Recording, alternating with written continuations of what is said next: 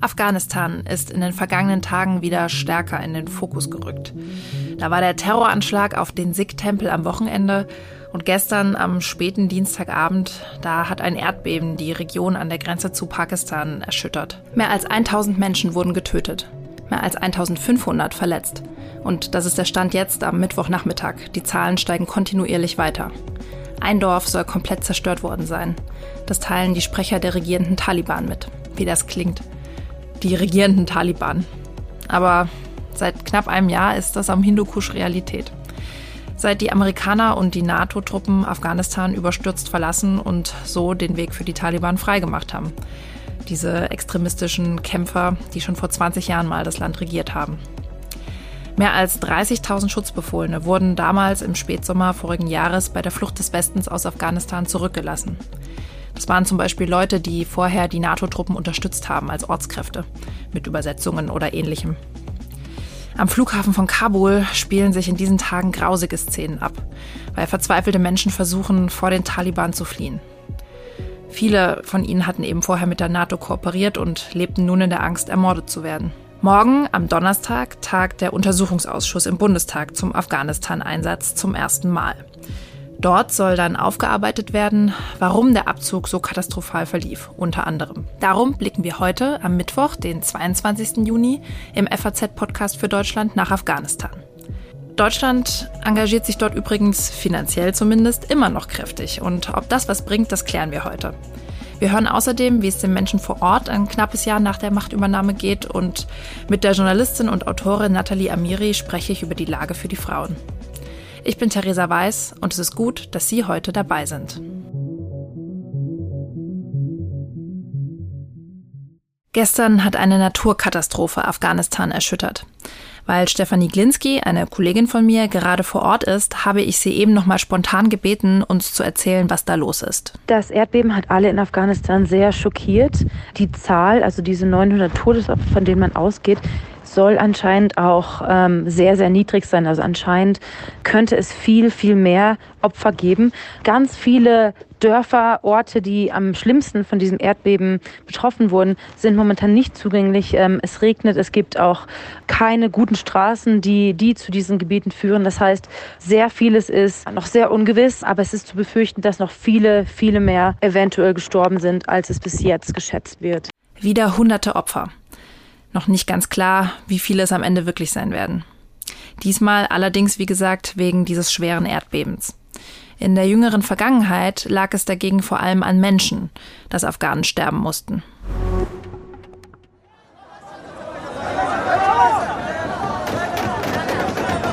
in Afghanistan, die Taliban sind wie Monster. Also die kommen und die Leute einfach fliehen und wollen einfach weg von hier. Vor einem Jahr gingen schlimme Bilder um die Welt. Verzweifelte Afghanen versuchten, einen Platz im Flugzeug raus aus ihrem Land zu bekommen. Zum Teil stürzten Menschen von den Tragflächen ab. Vor dem Flughafen schossen die Taliban in die Luft und schlugen auch Menschen, die flüchten wollten. Multiples Organversagen, Desaster, Katastrophe, das war in den Tagen nach dem Abzug der Amerikaner zum Beispiel von der Bundeswehr, dem Innenministerium, dem Verteidigungsministerium und aus dem Auswärtigen Amt zu hören. Also unter der Hand. Blicken wir also mal ins Jetzt. Wie sieht es heute in Afghanistan aus? Mädchen, die haben in diesem Jahr so viel, also hatten die Träume, wollten einfach sich bilden, aber jetzt, die müssen zu Hause sitzen, also bleiben und keine Schule, keine Zukunft, kein Studium. Sogar nicht nur die Mädchen, also die Frauen, auch die Männer. Die haben nicht ihre eigene Freiheit. Also jetzt, äh, vielleicht haben Sie auch in den Nachrichten gesehen, dass ein Journalist nur, weil er kein Bart hatte, weil er nicht die, hat sich nicht so äh, angezogen wie die Taliban, sondern hatte äh, so Jeans an und er wurde geschlagen. Das war Asita Sadik, eine Afghanin, die in der Nähe von Frankfurt lebt und als Erzieherin arbeitet. Sie haben sie eben schon mal kurz gehört, als sie vom Chaos am Flughafen Kabul gesprochen hat. Sadik engagiert sich in der Flüchtlingshilfe und hat gute Kontakte in ihr Heimatland, das sie selbst als kleines Kind schon verlassen musste. Was ihre Kontakte zu Hause zu berichten haben, klingt jedoch schlimm. Da waren so eine kurze Zeit, wo die Leute atmen konnten, wo die Leute haben gedacht, so eine ganz kleine Hoffnung, ein kleines Licht da war vor denen, sagen, ja, okay, hier können wir sehen, unsere Zukunft jetzt. Und dann kam die, diese, diese schwarze Wolke, diese Monster, Taliban sind gekommen, wir haben wieder das verloren. Ich will jetzt mal hören, wie es ist, gerade wirklich vor Ort in Afghanistan zu sein. Dafür habe ich mit Stefanie Glinski, einer freien Journalistin, gesprochen. Sie ist gerade mitten in den Bergen in der Zentralprovinz in Afghanistan. Die Verbindung war also manchmal leider nicht so gut, als wir dieses Gespräch aufgezeichnet haben. Es war übrigens schon gestern Abend, also vor dem Erdbeben. Das hier noch als kleiner Hinweis.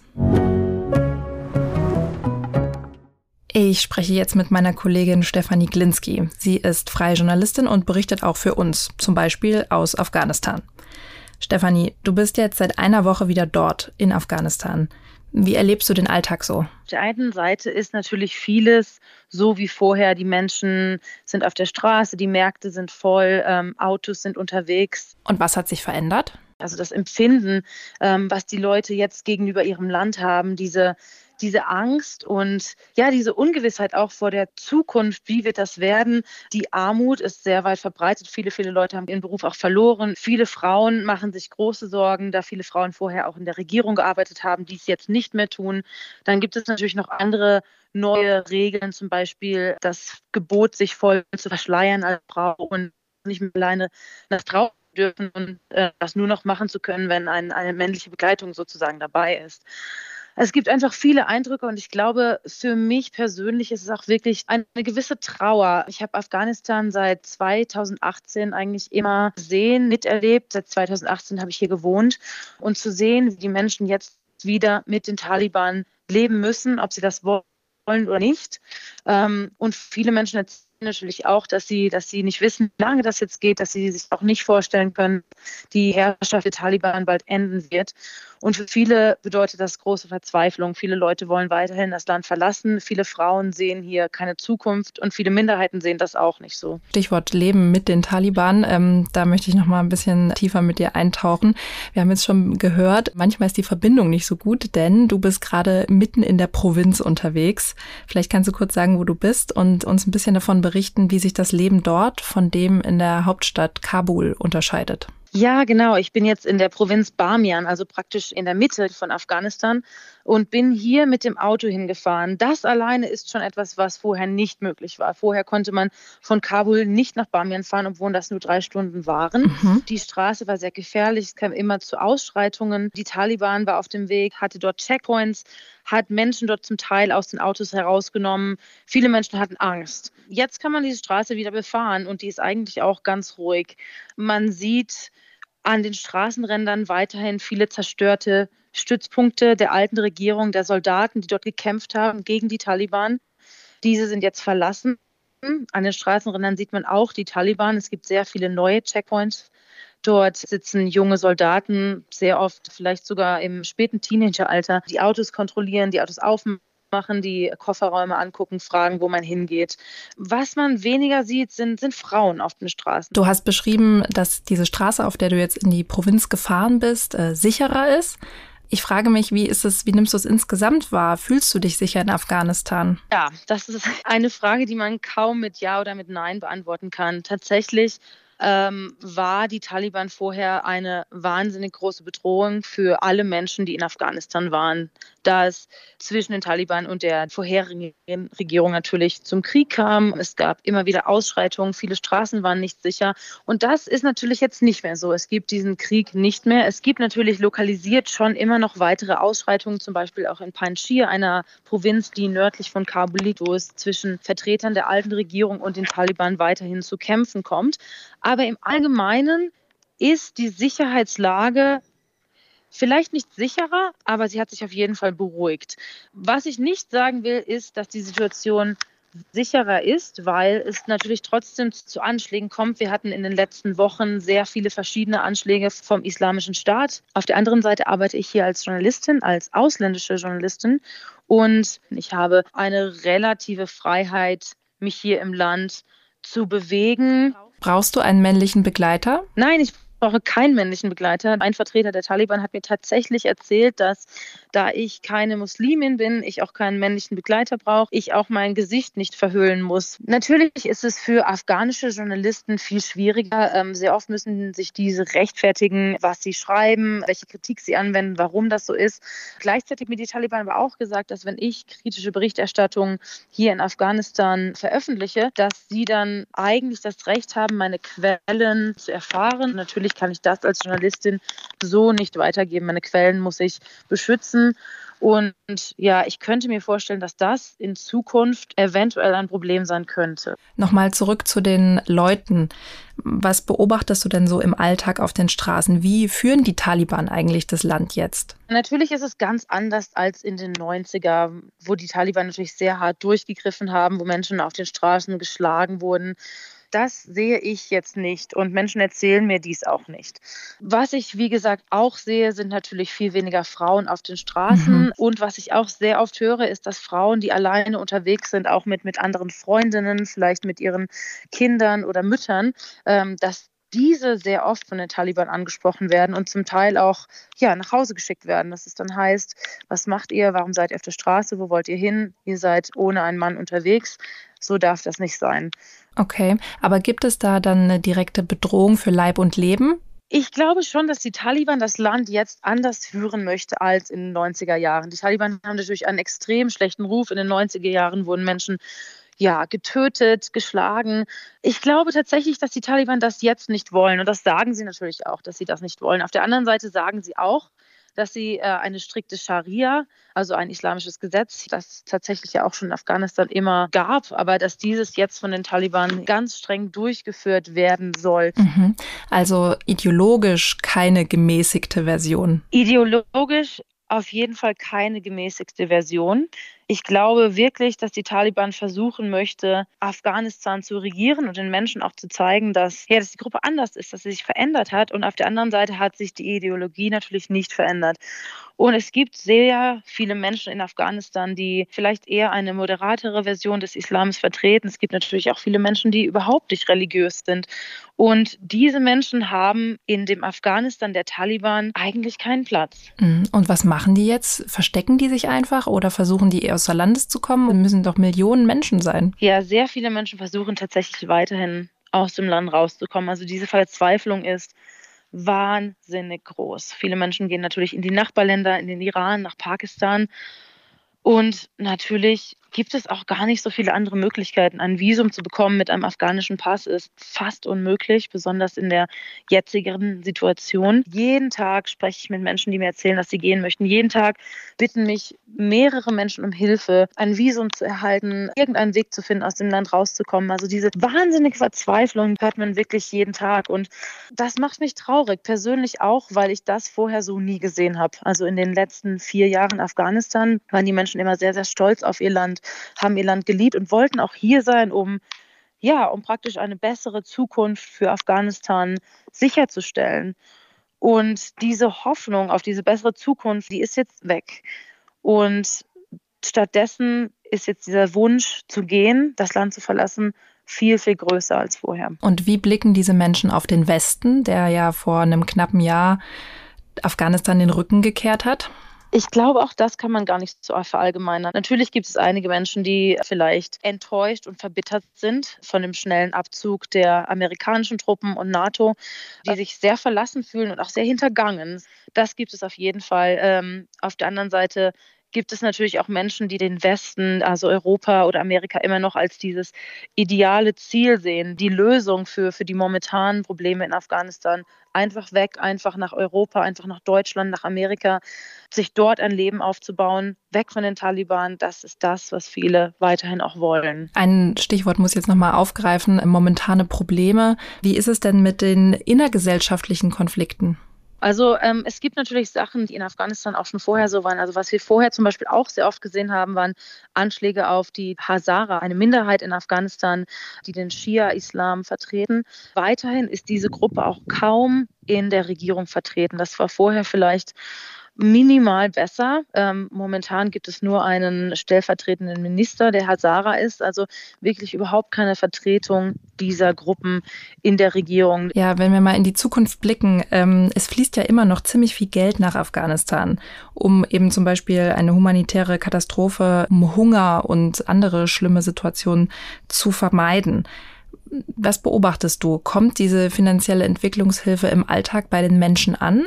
Die USA hatten ja auch Milliarden von Geldern nach Afghanistan geschickt, um dort Entwicklungshilfe zu leisten. Und trotzdem gab es keine einzige Straße, die wirklich instand war, die wirklich funktioniert hatte, die keine Schlag Schlaglöcher hatte. Und das, nachdem so viele Hilfsgelder nach Afghanistan gekommen sind, überrascht mich auf der anderen Seite nicht. Und auf der anderen Seite ist das tragisch. Es kommt einfach so, so, so wenig bei den Menschen an. Jetzt ist die Armut viel größer als vorher. Viele Menschen haben ihre Berufe verloren. Ähm, die Arbeitslosigkeit ist ja extrem verbreitet. Die Menschen sind ja, in großer Sorge. Und natürlich gibt es auch weiterhin diese Notfallshilfe. Entwicklungshilfe gibt es ja tatsächlich momentan nicht aufgrund der Sanktionen. Die Notfallshilfe bedeutet also, dass Menschen ja, Nahrungsmittel bekommen, praktisch das, was sie zum Überleben brauchen. Da kommt schon was an. Und auf der anderen Seite ist es natürlich für viele internationale Organisationen, für die Vereinigten Nationen natürlich auch eine riesige Möglichkeit, jetzt in Afghanistan sich zu vergrößern, sogar mehr Menschen anzustellen, mehr ausländisches Personal anzustellen. Und da geht natürlich auch sehr, sehr, sehr viel Geld verloren, was dann nicht direkt bei den Afghanen ankommt, die das wirklich brauchen. Ein Unterschied zu vorher, also mehr Hilfe ähm, das sehe ich auf jeden Fall nicht. Und es wird ja auch immer wieder gewarnt vor einer riesigen Hungerkatastrophe. Hast du da schon was beobachten können? Ja, natürlich gibt es diese Zahlen. Ich glaube, das sind jetzt mehr als 90 Prozent, die unter der Armutsgrenze leben sollen. Was man manchmal sieht, sind natürlich Kinder in Krankenhäusern, die, die krank sind und dadurch auch unterernährt. Auf den Straßen sehe ich eigentlich keine Menschen, die die unterernährt sind. Ähm, was man natürlich sieht, sind sehr viele Menschen, die betteln, auch sehr, sehr viele mhm. Menschen, die außerhalb der Bäckereien stehen, die betteln, die ähm, altes Brot essen und die, die mir auch erzählen, dass sie sich tatsächlich ein, ja, ein Stück neues, frisches Brot gar nicht mehr leisten können und dann praktisch auf das Brot warten, das mehrere Tage alt ist und dieses dann zum halben Preis kaufen. Also diese Verzweiflung, diese Armut gibt es auf jeden Fall. Die Menschen haben Angst. Was man sieht, ist die Armut, das Betteln. Was ich noch nicht gesehen habe, sind Menschen, die tatsächlich unterernährt mhm. auf den Straßen stehen und ja, und hungern. Okay, aber eben eine verschärfte Situation, wie du schon gesagt hast, auch weil eben viele ihren Job verloren haben. Das ist Ali Rezai, ein Bewohner eines ziemlich abgelegenen Dorfes, den Stefanie für uns nochmal nach seiner Situation gefragt hat. Ali ist 40 Jahre alt und Landwirt. Er sagt, dass sich die Situation im vergangenen Jahr extrem verschlechtert hat, also vor allem was die Armut und die steigenden Preise angeht. Er muss jetzt zum Beispiel 15.000 Afghani, also etwa 160 Euro im Monat, für Nahrungsmittel ausgeben. Das ist eine Summe, die er gar nicht hat. Und deswegen muss er sie sich immer wieder leihen. Er nimmt Schulden auf, hat seine ganzen Tiere verkauft und verliert sein Land. Das bringt mich noch zu einem letzten Thema. Viele haben ja auch ihren Job verloren, weil sie entweder bei den Sicherheitskräften bei der Polizei gearbeitet haben oder auch als Ortskräfte, zum Beispiel für die deutsche Bundeswehr. Kriegst du da irgendwas von mit? Wo sind diese Menschen jetzt? Weil es wurden ja nicht alle gerettet und evakuiert. Verstecken die sich? Ich hatte mich im Februar mit mehreren ehemaligen Ortskräften unterhalten. Viele von denen waren weiterhin in den Provinzen, in denen sie auch vorher gelebt haben. Manche hatten sich versteckt, aber viele haben praktisch ihr Leben einfach weitergeführt mhm. und gehofft, dass sie evakuiert werden. Viele Menschen sind weiterhin in Pakistan und warten darauf, nach Deutschland zu kommen viele dieser ehemaligen Ortskräfte sind natürlich weiterhin hier, die fühlen sich zurückgelassen und vergessen. Und ganz oft ist die Kommunikation natürlich auch minimal. Die Menschen wissen nicht, wie es weitergeht ähm, schreiben die ganze Zeit auch E-Mails, bekommen keine Antwort. Ein ganz großes Problem gab es natürlich auch mit den Leuten, die nicht mit einem festen Arbeitsvertrag bei der GIZ gearbeitet haben. Und ähm, was mit diesen Menschen passiert, ist weiterhin auch unklar, ob diese Menschen überhaupt rausgeholt werden. Natürlich hat der ja, der Angriffskrieg in der Ukraine auch dazu beigetragen, dass das vielleicht für die Afghanen jetzt viel langsamer geht. Es gibt mhm. eine riesige Flüchtlingskrise in Europa momentan. Und auf der anderen Seite stehen die Afghanen hier, haben Angst um die Zukunft, wissen nicht, wie es weitergehen soll und, und möchten eigentlich gehen. Viele Menschen möchten wirklich ihr Land verlassen. Das ist eine traurige, düstere Beschreibung, an denen du uns hier teilhaben lässt. Danke trotzdem dafür und danke auch, dass du dich traust, in diesem Land zu sein und immer wieder für uns und andere zu berichten. Ja, gerne. immer gerne wieder. So schätzt also Stefanie Glinski die Lage vor Ort ein. Ein knappes Jahr nach der Machtübernahme der Taliban. Ist jetzt nicht gerade das, was wir hier sicher nennen würden, aber eben auch nicht mehr das absolute Chaos aus den ersten Tagen, damals im August. Bei mir in der Leitung ist nun die Journalistin und Buchautorin Nathalie Amiri. Sie war 100 Tage nach der Machtübernahme in Afghanistan und hat über diese Reise und das Land gerade ein Buch geschrieben. Afghanistan, unbesiegter Verlierer heißt es. Frau Amiri, Sie haben Ihr Buch den afghanischen Frauen gewidmet. Warum? Ich wusste schon im November, kurz nach meiner Reise, dass ich dieses Buch den afghanischen Frauen widmen möchte, weil ich so unglaublich starke Frauen getroffen habe, die es verdient haben, dass man nach Afghanistan schaut und über sie spricht und ihr Sprachrohr ist hier bei uns in Europa, in unserer Freiheit, in unserer Demokratie, in einem Land, in dem wir alles haben und uns manchmal, glaube ich, nicht ähm, richtig bewusst sind, in welchem Luxus wir leben. Die Frauen in Afghanistan hatten teilweise diese Rechte und diese Freiheiten, die wir hier leben, jeden Tag. Und ihnen wurde alles genommen, von heute auf morgen. Sie haben nichts mehr. Sie haben alles verloren. Und zu Beginn hatte man ja noch das Gefühl, oder besser gesagt die Hoffnung, dass die Taliban moderater sein werden als vor 20 Jahren. Natürlich, es gibt mhm. keine Massenhinrichtungen, aber den Frauen wurde alles genommen. Ja, und vor dem Hintergrund auch direkt nach der Machtübernahme haben sich ja viele Frauen und auch andere Menschen, auch Ortskräfte zum Beispiel, die der Bundeswehr oder den NATO-Truppen geholfen haben, entschieden, das Land zu verlassen. Und Sie, Frau Amiri, haben sich im August 2021 auch persönlich dafür eingesetzt, zum Beispiel bestimmte Frauen zu retten, die sich für Frauenrechte, Menschenrechte eingesetzt hatten. Das ist aber über die offiziellen deutschen Kanäle, also Bundeswehr oder Innenministerium, Außenministerium, nicht geglückt. Und ich habe gelesen, die Luftbrücke Kabul hat viele der Frauen schließlich evakuiert. Können Sie ein bisschen erzählen, wie es den Frauen geht, ob inzwischen alle in Sicherheit sind? Also sehr viele Frauen, die auf meiner Liste standen, die dem Bundesinnenministerium ab dem 14. August vorlag, haben es geschafft. In erster Linie muss man schon sagen, die deutsche Bundesregierung hat einen Aufenthaltstitel ausgesprochen. Mit diesem Aufenthaltstitel hat dann die Kabul-Luftbrücke die Frauen evakuiert. Das ist ein sehr komplizierter, sehr anstrengender Prozess. Aber Kabul Luftbrücke macht das wirklich, muss ich sagen, hervorragend, denn sie betreuen diese Frauen, sie organisieren den gesamten Transport und man fragt sich schon, warum hat das die Bundesregierung nicht auf die Reihe gebracht, zum Beispiel Visa on Arrival auszustellen. Mhm. Das heißt, nicht diesen gefährlichen Weg über Pakistan gehen zu müssen. Für Pakistan müssen Visa ausgestellt werden. Die wurden wochenlang, monatelang teilweise nicht ausgestellt. Diese Frauen müssen sich jeden Tag in einer anderen Wohnung verstecken, weil die Taliban sie jagen, weil sie auch denunziert werden von der sehr patriarchalischen Gesellschaft. Insofern haben diese Frauen jeden Tag Angst, wissen nicht, ob sie den nächsten Tag überleben oder ob sie verhaftet werden.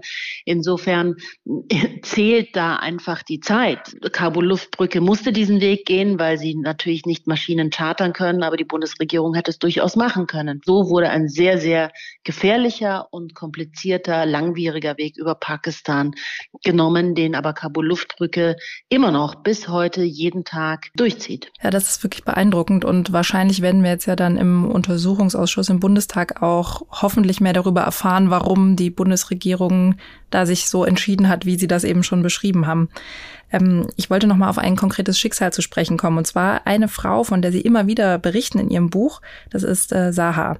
Sie wollte am 15. August ein Café in Kabul eröffnen und das ist natürlich nicht geglückt. Vielleicht können Sie kurz erzählen, wie es dieser Frau heute geht und wie sie das Land verlassen konnte. Es war kein Café, es war ein riesengroßes Restaurant, das ich 100 Tage danach der Machtübernahme besucht habe. Dieses Restaurant ist natürlich leer ähm, und der Staub liegt auf den Wasserpfeifen, die sie gekauft hatte. Und ich rief sie aus dem Restaurant an mit FaceTime, also zeigte ihr ihr Restaurant, in welchem Zustand es ist. Und daher liefen wirklich die Tränen runter und sie sagte mir, Nathalie, ich bin jetzt zwar in Italien und ähm, ich bin in Sicherheit und in Freiheit, aber ich denke jeden Tag nach über mein Land und ich möchte früher als später zurückkehren.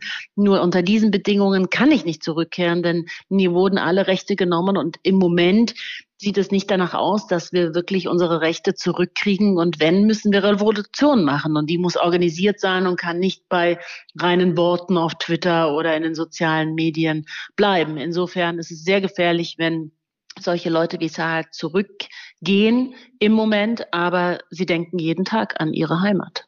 Und was glauben Sie, wann könnte das soweit sein, dass Frauen wie Sahar zurückkehren können? Ich muss Ihnen sagen, ich hatte wirklich zu Beginn die Hoffnung, dass der moderatere Teil der Taliban sich durchsetzen wird, auch weil sie Geld aus dem Ausland brauchen. Aber die Hardliner haben sich durchgesetzt. Ihnen ist wohl egal, ob es weiter Geld aus dem Ausland gibt. Und man muss dazu sagen, es läuft und es fließt weiter das Geld aus dem Ausland. Mehrere Millionen pro Woche an Hilfsgeldern kommen in Afghanistan an, die aber auch in die Taschen der Taliban fließen. Insofern muss man da jetzt auch sehen, Conditional Help wäre eigentlich die Lösung, also Bedingungen stellen für die Hilfe, die man leistet. Die Hardliner haben im Moment gewonnen. Das sieht man an den Aktionen der Taliban und die Hardliner möchten keine Frauen sehen in ihrem Leben. Das ist wirklich ein düsterer Blick in die Zukunft. Trotzdem muss ich sagen, ich kann das Buch äh, wirklich sehr empfehlen und dort ist auch noch viel mehr über Saha, aber auch eben ganz viele andere afghanische Stimmen zu erfahren. Und Frau Amiri, Sie sind ja auch gerade da mit diesem Buch auf Lesereise, zum Beispiel nächste Woche in Frankfurt, München und Maintal und da werden wir uns auch treffen. Und jetzt sage ich Ihnen erstmal Danke für Ihre Zeit, Nathalie Amiri. Sehr gerne. Ein anderer Aspekt, dem Nathalie Amiri sich in ihrem Buch widmet, ist die Frage, warum die Taliban so ein leichtes Spiel hatten, warum der afghanische Staat so schnell gescheitert ist. Eine Antwort, die Nathalie Amiris Gesprächspartner im Buch auf jeden Fall häufiger geben, ist die, wegen des Geldes. Nach Afghanistan muss man wissen, floss unermesslich viel Geld, Billionen. Aber wie es ausgegeben wurde, hat keiner so richtig ordentlich überwacht. Ein Beispiel. Für 100.000 Euro soll eine Schule gebaut werden. Jemand bekommt den Projektzuschlag. Der vergibt dann den Auftrag aber für 80.000 Euro weiter an einen Subunternehmer und so weiter und so weiter, bis das Geld am Ende weg ist und es keine Schule gibt. Diese Korruption hat den Boden für den schnellen Sieg der Taliban bereitet. Es fließt immer noch ziemlich viel Geld nach Afghanistan. Deutschland war zuletzt der zweitgrößte bilaterale Geber nach den USA. Das Bundesministerium für wirtschaftliche Zusammenarbeit und Entwicklung, kurz BMZ, gibt an, dass Deutschland im Jahr 2021 in Afghanistan 600 Millionen Euro eingesetzt hat. Auf meine Nachfrage wurde mir mitgeteilt, dass es für 2022 ein Krisenpaket in Höhe von 250 Millionen Euro gibt. Zum Vergleich, das aktuelle Krisenpaket für die Ukraine liegt bei 185 Millionen Euro. Wir haben schon gehört, dass das Geld nicht unbedingt bei den armen Menschen in Afghanistan ankommt. Das hat uns zum Beispiel Stefanie Glinski erzählt. Das Geld fließt zum Teil immer noch zu den Taliban. Ich wollte mit dem BMZ darüber sprechen, wie das verhindert werden kann, beziehungsweise wie die künftige Entwicklungshilfe für Afghanistan aussehen soll. Leider hat das BMZ aber keinen Gesprächspartner für mich gefunden und meine Fragen nur schriftlich beantwortet. Herausgefunden habe ich dabei aber Folgendes. Die Situation in Afghanistan beobachtet das BMZ mit Besorgnis. Die Lage in Afghanistan habe sich seit der Machtübernahme der Taliban dramatisch verschlechtert. Millionen Menschen hungern außerdem. Ein Sprecher teilte mir weiter mit, unser entwicklungspolitisches Engagement in Afghanistan zielt aktuell darauf ab, den Zusammenbruch der Daseinsvorsorge zu verhindern, ohne dabei zu einer Legitimierung des Taliban-Regimes beizutragen. Eine entwicklungspolitische Zusammenarbeit mit den Taliban kommt nicht in Betracht. Klar ist aber auch, nicht handeln würde die Lage für die Menschen in Afghanistan weiter dramatisch verschärfen. Das Geld, die 250 Millionen Euro, sollen übrigens regierungsfern durch die Vereinten Nationen, die Weltbank und die Asiatische Entwicklungsbank zu den Menschen kommen. Und die sollen dann auch überwachen, dass die Menschenrechte gewahrt werden. Ich habe gefragt, wie das konkret funktionieren soll, was dieses regierungsferne Helfen eigentlich bedeutet. Dazu ist folgende Antwort gekommen. Als Reaktion auf die Machtergreifung der Taliban hat Deutschland die bilaterale staatliche Entwicklungszusammenarbeit mit Afghanistan ausgesetzt. Die Mittel der Entwicklungszusammenarbeit werden daher direkt über die Hilfswerke der Vereinten Nationen wie UNICEF, das Welternährungsprogramm WFP und das Flüchtlingshilfswerk UNHCR sowie über Nichtregierungsorganisationen umgesetzt, ohne Einflussnahme der Taliban. Die Bilanz, die das BMZ sich selbst für das Engagement in Afghanistan ausstellt, ist insgesamt recht positiv. Die Zahl der Schüler habe sich verzehnfacht, fast alle haben jetzt Zugang zu Strom und Elektrizität. Die Müttersterblichkeit sei stark gesunken und 87 Prozent der Afghanen hätten Zugang zu Gesundheitsdienstleistungen. Diese Erfolge gelte es nun zu schützen. Das ist das offizielle Diktum.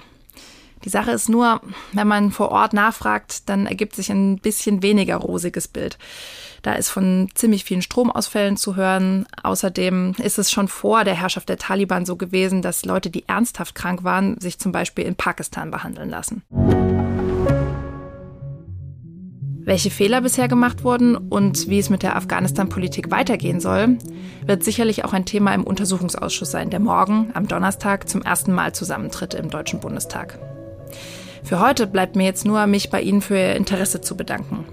Es ist gerade Menschen wie Nathalie Amiri oder Asita Sadik sehr wichtig, dass Afghanistan nicht vergessen wird. Dass wir uns immer wieder bewusst machen, wie desaströs die Lage dort für Frauen, Mädchen, aber auch jeden anderen ist, der nichts mit dem Extremismus der Taliban anfangen kann. Also, danke, dass Sie heute am 22. Juni beim FAZ-Podcast für Deutschland mit mir, Theresa Weiß, dabei waren. Das war's jetzt für heute. Machen Sie es gut. Tschüss.